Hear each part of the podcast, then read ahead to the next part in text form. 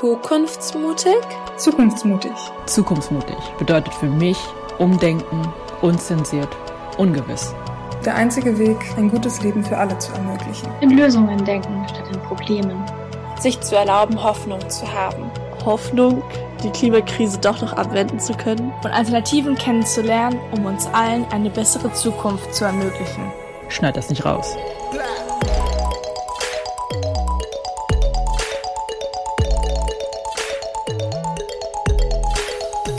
13 Jungs und Mädchen, die die Welt ein Stück besser machen wollen.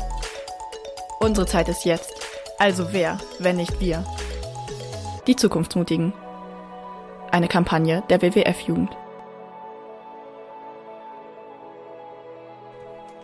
Ja, hallo, hallo an alle da draußen.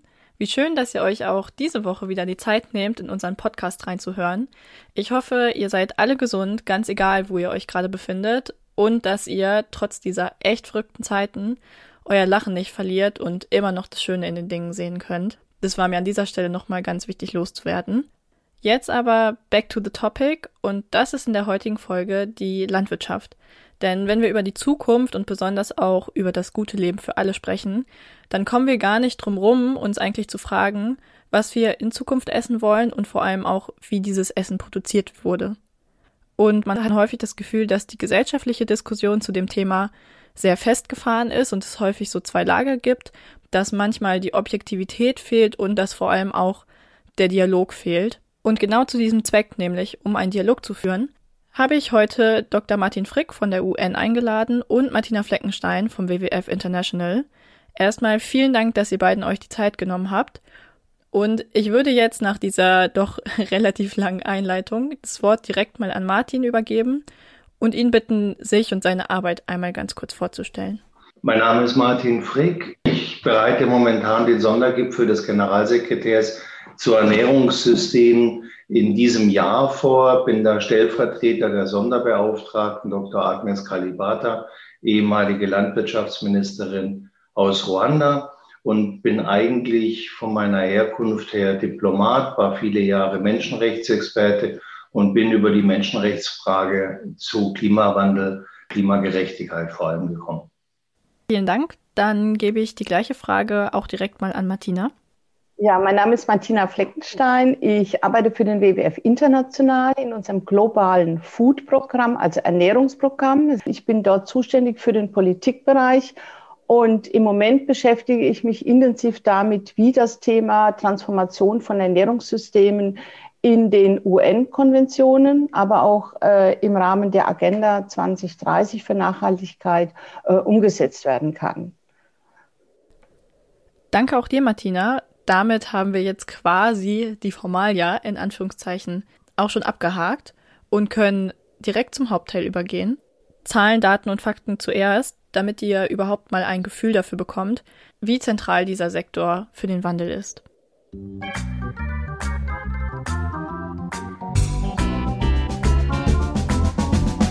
Und ihr könnt euch das vielleicht mit dem 50-40-30-Satz merken, denn wenn man jetzt auf Deutschland schaut, kann man sich merken, dass 50 Prozent unserer Fläche landwirtschaftlich genutzt sind. Wenn man einen Schritt drüber geht und auf die EU-Ebene schaut, können wir festhalten, dass 40 Prozent der jährlichen EU-Gelder, also des Haushalts, in den Agrarsektor fließen. Und noch eine Ebene drüber, also auf globaler Ebene, können wir festhalten, dass 30 Prozent aller Treibhausgasemissionen auf die Landwirtschaft und die Verarbeitung von Lebensmitteln entfallen. So, damit habt ihr jetzt einen Überblick bekommen und wir können direkt in die Fragerunde starten denn auch im Landwirtschaftssektor ist natürlich nicht alles rosarot. Es gibt einige Probleme, denen sich dieser Sektor in Zukunft stellen muss. Und das ist tatsächlich auch die Überleitung zu meiner ersten Frage heute, denn Martin, ich möchte dich fragen, von welchen Herausforderungen sprechen wir denn hier eigentlich? Oh, da haben wir eine Menge. Ähm, wir sehen immer stärker, welchen Preis wir bezahlen für die Art von Landwirtschaft, die uns momentan ernährt. Wir sehen aber auch, dass diese Art Landwirtschaft nicht nachhaltig ist. Denn unsere Böden werden schlechter, unsere Wasserqualität wird schlechter. Wir müssen da ganz sicher gegensteuern. Aber das ist bei weitem nicht die einzige Herausforderung. Also eine andere ist zum Beispiel, dass es schwierig ist, junge Leute in die Landwirtschaft zu bekommen. Wir sehen auch, dass wir einen ungeheuren Flächenverbrauch haben, dass wir einen hohen Anteil an versiegelten Böden haben. Und selbstverständlich ist der Verlust der Wälder, der ja nach wie vor vorangeht, auch ein Riesenproblem für die Landwirtschaft. Gleichzeitig steigt die Weltbevölkerung weiterhin an. Was ich allerdings persönlich gar nicht so dramatisch finde. Was eigentlich dramatischer ist, ist, dass die damit sich ändernden Ernährungsgewohnheiten ungeheuren Druck auf die Umwelt ausüben. Was für Gewohnheiten sind das? Naja, wer in die Mittelklasse aufsteigt, konsumiert typischerweise mehr tierische Produkte. Und da steigt der Druck auf die Umwelt exponentiell, wenn die Menschen, um die es geht, einfach mehr Einkommen zur Verfügung haben. Das heißt, auf den Punkt gebracht, je wohlhabender Menschen werden, desto mehr tierische Produkte konsumieren sie auch und das ist eben ein Problem fürs Klima. Warum genau das so ist, darum geht es dann auch in der nächsten Folge, die sich mit dem Thema Ernährung befasst. Wir können also festhalten, die Liste an Herausforderungen ist lang und nicht nur trägt die Landwirtschaft auch maßgeblich zur Verursachung der Klimakrise bei, sondern sie ist auch direkt von ihr betroffen. Dürren und extreme Niederschläge nehmen stark zu was dann eben zu Lasten des Ertrags geht. Und als wenn das jetzt nicht schon genug Probleme wären, müssen wir tatsächlich noch ein weiteres hinzufügen, denn wir stecken momentan tatsächlich auch in der sogenannten Biodiversitätskrise. Das heißt, dass auf diesem Planeten momentan so viele Arten sterben wie schon seit langer Zeit nicht mehr. Und die Frage möchte ich jetzt nämlich an Martina geben. Wie genau schätzt du denn den Beitrag der Landwirtschaft zur Biodiversitätskrise ein? Ja, eine super wichtige Frage. Und äh, vielleicht nochmal auch äh, zurückschauend, letztes Jahr hat der WWF den Living Planet Report äh, publiziert, veröffentlicht, wo wir ja auch nochmal erschreckende Zahlen haben, dass eben der Rückgang von Säugetieren, Vögeln, Amphibien, Insekten, Fischen bei 68 Prozent liegt. Ja.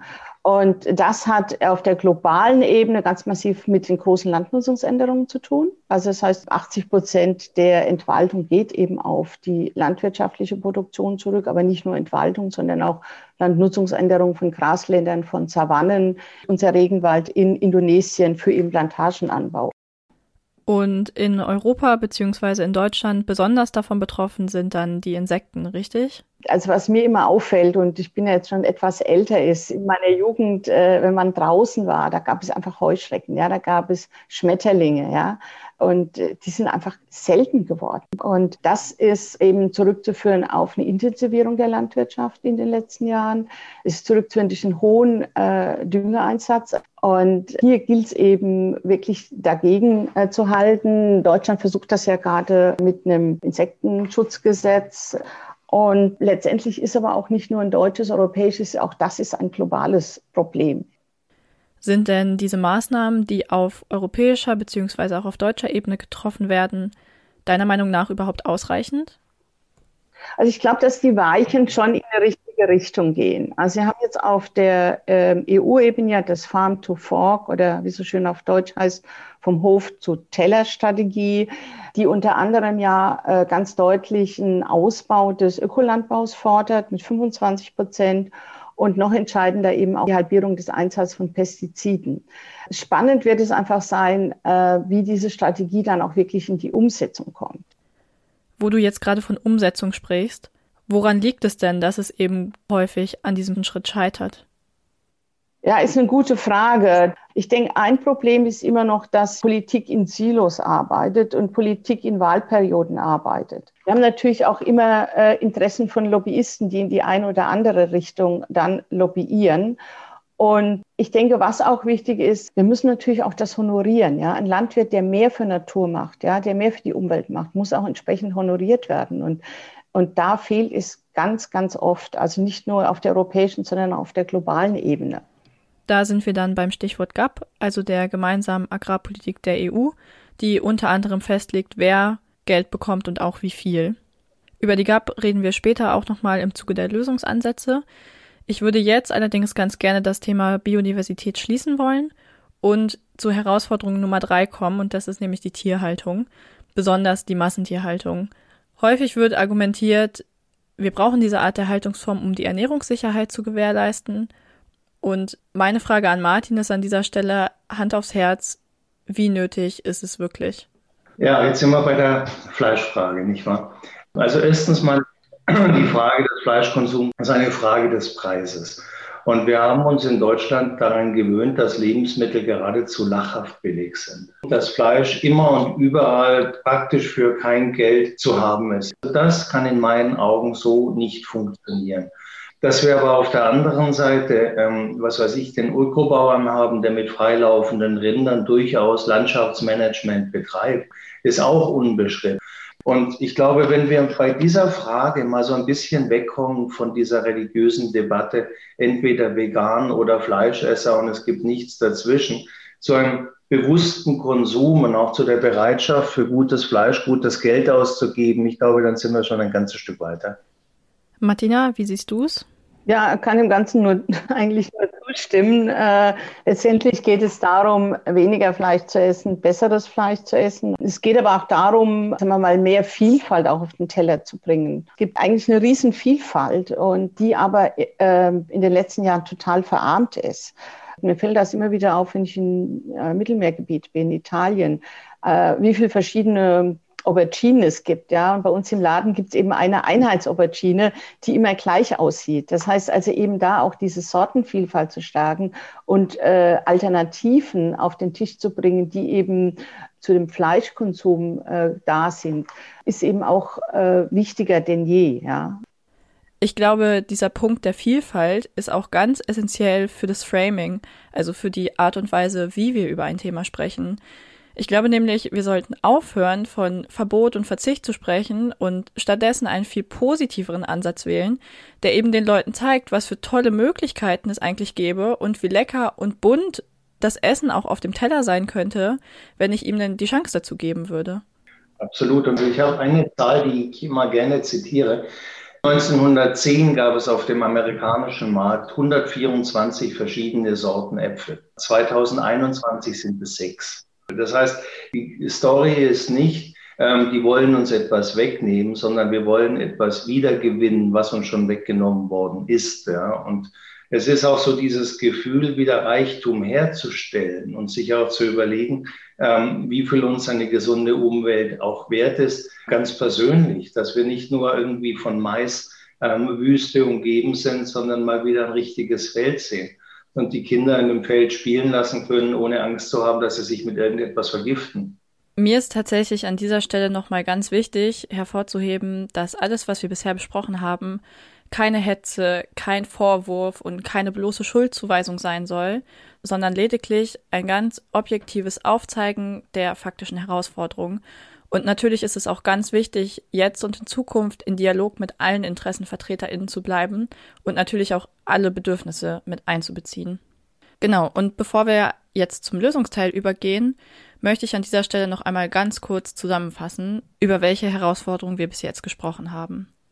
Wir haben gesprochen über die Flächenversiedlung, über den Verlust der Wälder und anderer Ökosysteme durch die massiven Landnutzungsänderungen, darüber, dass junge Menschen in der Landwirtschaft fehlen, dass Nachhaltigkeit grundsätzlich fehlt, Stichwort Wasserverbrauch oder Bodendegradation, dass es auch an Sortenvielfalt mangelt. Wir haben darüber gesprochen, dass im Zuge der klimatischen Erhitzung Dürren und Überschwemmungen zunehmen werden, was dann zulasten der Erträge gehen wird.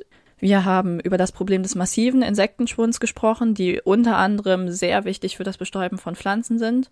Weiterhin haben wir angerissen, dass wir 10 Milliarden Menschen in 2050 nicht ernähren können, wenn der Bedarf an tierischen Produkten steigt, so wie er es im Moment tut. Und dass eben Massentierhaltung dafür aber nicht die Lösung sein darf, sondern dass wir eher unsere Ernährung grundsätzlich umstellen müssen. Mehr zu diesen beiden Punkten gibt's dann aber auch in der nächsten Folge.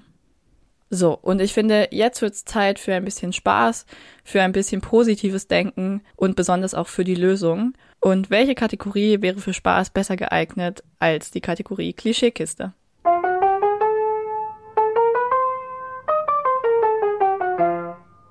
Und da wir jetzt bereits im Bereich der Lösungen sind, bezieht sich mein heutiges Klischee auch auf eine der Lösungsansätze und das ist der Biolandbau.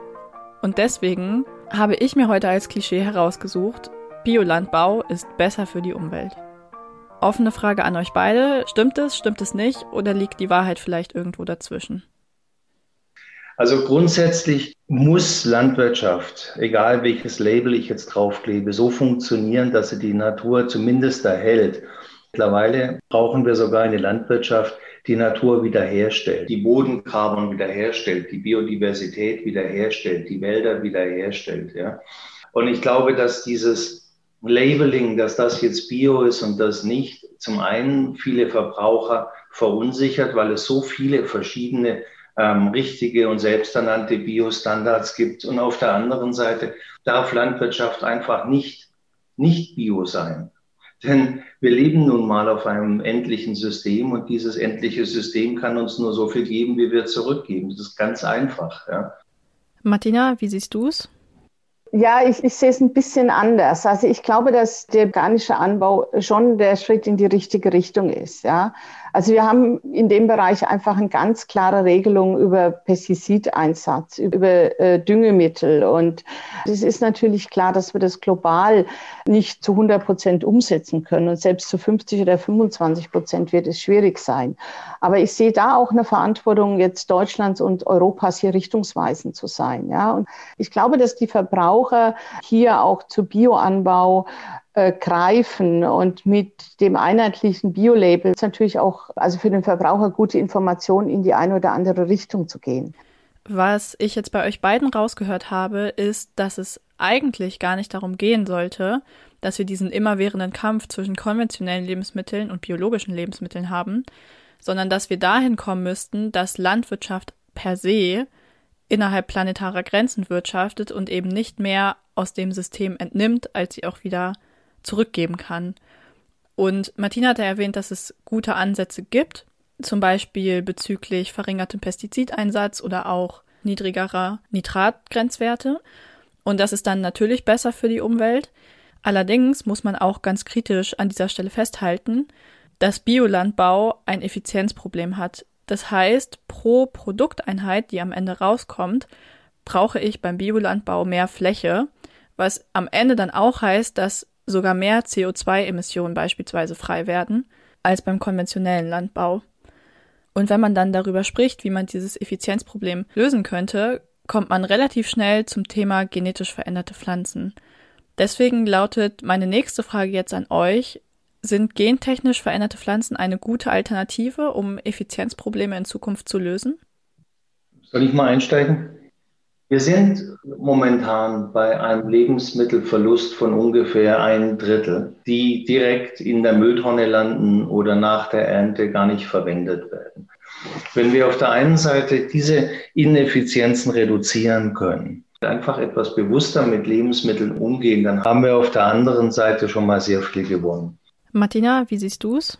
Ja, also ich denke, so Gentechnik ist nicht die Lösung. Ich glaube, es ist wahnsinnig wichtig, eben hier in die Ausbildung investieren von Landwirtinnen, die Stärkung auch von kleinbäuerlichen Strukturen. Und da kann bei weitem effizienter auch produziert werden, was nicht heißt, dass ich jetzt mehr Düngemittel, mehr Pestizide, sondern eben auch eine andere Bodenbearbeitung, ja, ähm, anderen Umgang mit Boden, Humusaufbau, dass ich dann natürlich dann andere Sorten, ähm, mehr Sortenvielfalt, ganz andere Erträge auch generieren kann. Ich finde den Ansatz von euch beiden sehr interessant, dass ihr die Effizienz nicht über die Pflanze lösen wollt, sondern darüber, wie wir mit diesen Pflanzen umgehen. Also Martina hatte jetzt gesagt, dass man gerade auf globaler Ebene da viel über Bildung erreichen könnte. Auf nationaler und europäischer Ebene wäre auch schon viel getan, wenn wir weniger Lebensmittel verschwenden würden. Das hatte Martin gesagt. Und ich glaube, gerade Lebensmittelverschwendung ist ein Thema, was bei vielen Menschen eine Art blinder Fleck ist, weil in der Öffentlichkeit nicht viel darüber gesprochen wird. An sich wird Gentechnik natürlich erstmal ein sensibles Thema bleiben. Ich glaube, da wird in Zukunft auch noch viel Forschung nötig sein. Aber in der Zeit, in der diese Forschung geschieht, kann man ja darüber sprechen, dass wir vielleicht auch einfach unsere Anbausysteme verändern müssen. Zwei sehr bekannte Beispiele dafür sind Agroforestry, auf Deutsch Agroforst, ähm, oder Permakultur. Für diejenigen unter euch, die das noch nie gehört haben, Agroforst bezeichnet die Kombination von mehrjährigen Bäumen, also zum Beispiel Obstbäumen, Palmgewächsen oder Nutzhölzern, mit einjährigen landwirtschaftlichen Nutzpflanzen. Dadurch entsteht im Prinzip ein mehrstöckiges System. Und der Vorteil dieser Systeme ist, dass sie den Wasserhaushalt beispielsweise stabilisieren, dass sie Artenreichtum fördern und dass sie auch den Boden vor Degradation schützen. Permakultur dagegen wird häufig als naturnahestes System bezeichnet, Landwirtschaft zu betreiben und so sicherstellt, dass man, wie der Name schon sagt, permanent das ganze Jahr über Pflanzen kultivieren kann. Deswegen meine Frage jetzt an Martin. Haben aus deiner Perspektive veränderte Anbausysteme wie eben Agroforestry oder Permakultur in Zukunft eine realistische Chance? In jedem Fall und beides. Also ich bin auch ein großer Fan von Agroforestry, wo wir die Beispiele haben, dass das hocheffizient ist. Wo es schwierig wird, ist, dass Permakultur, Agroforestry ein bisschen weniger, aber natürlich arbeitsintensiver ist. Und das ist dann aber wiederum eine Frage des Preises. Also das muss man ein bisschen breiter denken. Das ist ein wunderbares Beispiel für Abwägungen, die man treffen muss. Ja, ich kann dem Ganzen eigentlich nur zustimmen. Im richtigen Maße, im richtigen Umfang, mit der richtigen Artenzusammensetzung ist das auf jeden Fall erfolgsversprechend. Vielen Dank euch beiden an dieser Stelle erstmal für eure Einschätzung. Ich möchte noch ganz kurz über ein drittes System sprechen, über das ich auch schon in Folge 3 mit Katharina von Green City geredet habe. Und das ist das System von Urban Gardening, also das Anbauen von Lebensmitteln in der Stadt. Der Kreativität sind da nicht wirklich Grenzen gesetzt. Man kann das auf Dächern tun, man kann das in Häuserwänden tun, auf verlassenen Grünflächen etc. Deswegen meine Frage an Martina. Wie ist deine Einstellung zu diesem Konzept? Also ich bin ein absoluter Fan von Urban Gardening, muss ich dazu sagen. Ich lebe in Berlin und habe eben auch einen Kleingarten und ist eben auch ein Bezug zur Natur in der Stadt und auch hier wieder der Bezug auf die globale Ebene. Ne? In der globalen Ebene heißt es eben Backyard Garden oder Kitchen Garden, wo eben Frauen im Hinterhof oder mit einem kleinen Grundstück eben auch ihr Gemüse anbauen, was dann wiederum auch äh, die Möglichkeit gibt für Einnahmen, Ernährungssicherheit, ähm, also ein ganz, ganz wichtiges und spannendes Thema, auch wenn es um Entwicklung von Städten geht, auch auf der globalen Ebene. Martin, kanntest du das vorher auch schon? Hm, absolut. Ich habe eine der wirklich spannendsten Erfahrungen gemacht, als ich einen Freund besucht habe, der nach Detroit umgezogen ist. Und Detroit ist wirklich eine einzige Industrieruine. Und die kleinen Hoffnungspunkte, wo die Stadt wieder angefangen hat zu leben, ist genau Urban Gardening dass die Leute auf kleinen Parzellen wieder anfangen, etwas mit ihrem Land anzustellen. Danach kommen dann die ersten Restaurants, die die Produkte verkaufen. Und das hat also tatsächlich ein ganzes Stadtviertel wiederbelebt. Und es ist auch eine unglaubliche Qualität. Und wenn die Leute dann mal wieder ein echtes Stück Gemüse gegessen haben, dann wissen sie, was sie eigentlich so lange Jahre verpasst haben. Damit würde ich dann das Thema der veränderten Anbausysteme abschließen und zur letzten Lösung des heutigen Podcasts kommen. Und das ist das Prinzip der dezentralen solidarischen Landwirtschaft und der kurzen bzw. regionalen Lieferketten. Vorteile dieser kurzen Lieferketten ist natürlich, dass sie in Krisen viel weniger anfällig sind. Und die Vorteile der solidarischen Landwirtschaft sind, dass die ProduzentInnen mehr Geld bekommen, dadurch, dass sie sich den Händler sparen und ihre Produkte direkt vermarkten können und auch dadurch, dass sie von den AbnehmerInnen feste Preise bekommen. Ist das etwas, was wir in Zukunft viel mehr mitdenken müssen, Martin? Also, wann immer das direkt geht, ähm, ist das nicht nur gut für die Bauern, das macht auch Spaß. Ja, ist zum Beispiel auch eine Freude, mit Kindern da einzukaufen, dass die auch mal sehen, wo die Lebensmittel herkommen. Ich glaube, wenn die Leute wieder den Zusammenhang sehen und welchen Bauern sie das bezahlen, dann ist da auch wieder eine andere Wertschätzung da. Und vielleicht noch zu ergänzen, äh, in dem Moment, wo ich auch weiß, wo meine Ware herkommt, äh, habe ich natürlich auch schon diesen Anspruch auf mehr Transparenz gelöst. Und meine Wahrnehmung ist, dass äh, diese solidarische Landwirtschaft oder Regionalvermarktung, dass das eigentlich ein wunderbares Zukunftsmodell ist auch. Können wir bitte an dieser Stelle einmal festhalten, wie viele tolle Ideen es eigentlich schon gibt? Ich meine, allein in diesem Podcast haben wir über Bio und über ökologischen Anbau gesprochen. Wir haben darüber gesprochen, dass man Effizienzprobleme vielleicht gar nicht mit Gentechnik, sondern eher durch Bildung und vor allem auch weniger Lebensmittelverschwendung lösen könnte. Darüber, wie man mit Hilfe von diversen Fruchtfolgen und mehr Artenvielfalt ganz tolle Gerichte auf unsere Teller zaubern könnte. Wir haben darüber gesprochen, dass veränderte Anbausysteme wie zum Beispiel Agroforestry, Permakultur oder Urban Gardening perspektivisch ebenfalls ganz viel zu bieten haben. Und jetzt zum Abschluss sind wir noch bei solidarischer Landwirtschaft und dezentralen Lieferketten gelandet, die ein genauso gutes Konzept sind. Und ganz ehrlich, sowas macht doch Hoffnung, zu sehen, dass die Möglichkeiten da sind und alles, was wir noch tun müssen, ist sie umzusetzen und in unsere Zukunft zu starten. Und interessanterweise sind viele der Sachen, über die wir heute auch gesprochen haben, in dem Leitbild unserer Kampagne festgehalten. Checkt es also gerne mal aus.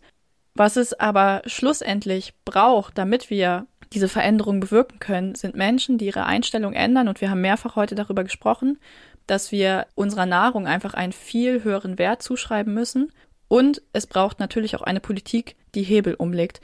Und damit sind wir jetzt wirklich am Ende dieses Podcasts angelangt. Ich möchte euch beiden jetzt nämlich fragen, was muss sich aus eurer Sicht auf globaler und auch nationaler Ebene in der Politik tun, damit wir eine soziale und ökologisch verträgliche Landwirtschaft in Zukunft bekommen können?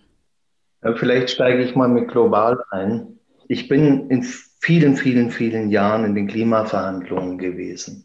Und wenn wir also endlich begreifen, erstens, dass Landwirtschaft einen ganz direkten Beitrag zum Klimawandel leistet und zweitens, dass sehr, sehr schnell umgedreht werden kann und dass drittens dieses große Thema Klimagerechtigkeit umgesetzt werden kann, indem man Kleinbauern unterstützt und indem man endlich Preise bezahlt, die eben nicht nur für das Produkt sind, sondern auch für die Umweltdienste, die kleine Bauern leisten können, wenn man sie ihnen dazu in der Lage versetzt. Ich glaube, das wäre wirklich ein Game Changer. Und auf europäischer bzw. nationaler Ebene, Martina?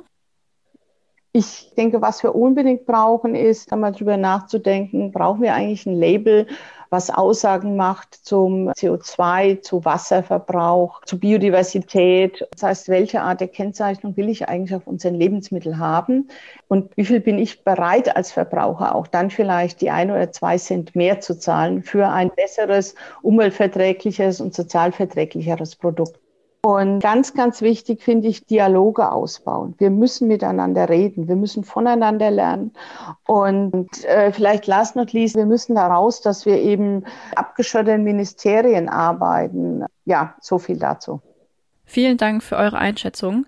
Ich möchte an dieser Stelle noch kurz einen aktuellen politischen Bezug herstellen, denn im September diesen Jahres findet ein UN-Sondergipfel zum Thema Ernährungssysteme in New York statt. Ziel dieses Gipfels soll es sein, das Thema zu verbreitern, in die Öffentlichkeit zu bringen und mit verschiedensten InteressenvertreterInnen zu diskutieren. Und perfekt dazu passt auch unser Tipp des Tages, der heute von Martin kommt. Was möchtest du unseren ZuhörerInnen ans Herz legen? Ich möchte einfach jeden ermutigen, sich unsere sozialen Medien anzuschauen. Da gibt es zum Beispiel die Seite foodsystems.community, wo man selber mitdiskutieren kann, wo man seine Beispiele ein ähm, stellen kann. Und ob ich jetzt Urban Gardening in Hannover starten will oder ob ich jetzt ähm, eine Erzeugergenossenschaft in Oberbayern zusammenbekommen will, da wollen wir einen Platz dafür zur Verfügung stellen für Diskussionen online. Eine ganz tolle Möglichkeit meiner Meinung nach. Und falls ihr das genauso seht, findet ihr die Links zu Social Media und zur Website oben in der Folgenbeschreibung. Und damit bleibt mir für diesen Podcast tatsächlich nur noch eine Sache. Und das ist, euch beide zu fragen, was Zukunftsmut für euch persönlich bedeutet. Also für mich bedeutet Zukunftsmut im Moment, dass ich sehe, dass wahnsinnig viel in Bewegung ist. Ich sehe so ein, so ein Aufrechen auch äh, der Jugend, ja. Also junge Menschen, die sich für Klimaschutz, die sich aber auch für Biodiversitätsschutz einsetzen, die ihre Ernährung umstellen. Und, und das macht mir wahnsinnig viel Mut. Also da hat Martina ein bisschen meinen Punkt vorweggenommen. Also was ich an einer Generation von jungen Leuten sehe, die wirklich großartig sind. Weil junge Leute einfach die ganz richtigen, direkten, unverblümten Fragen stellen, die wir fragen müssen. Und das eben nicht nur an Politiker, sondern an die eigenen Eltern, an die Großeltern. Und das zu sehen, wenn da Kinder und Jugendliche einfach bereit sind, Verantwortung zu übernehmen, das gibt mir Dir hat diese Folge gefallen und du willst nichts mehr verpassen? Nice. Dann abonnier doch einfach diesen Podcast, empfehle uns deinen Freunden oder folg uns auf TikTok und Instagram. Dort kannst du auch deine Stories und Erfolge mit dem Hashtag Zukunftsmutig teilen. Und denk immer daran, Zukunft ist, was du daraus machst. Die Zukunftsmutigen. Eine Kampagne der WWF-Jugend.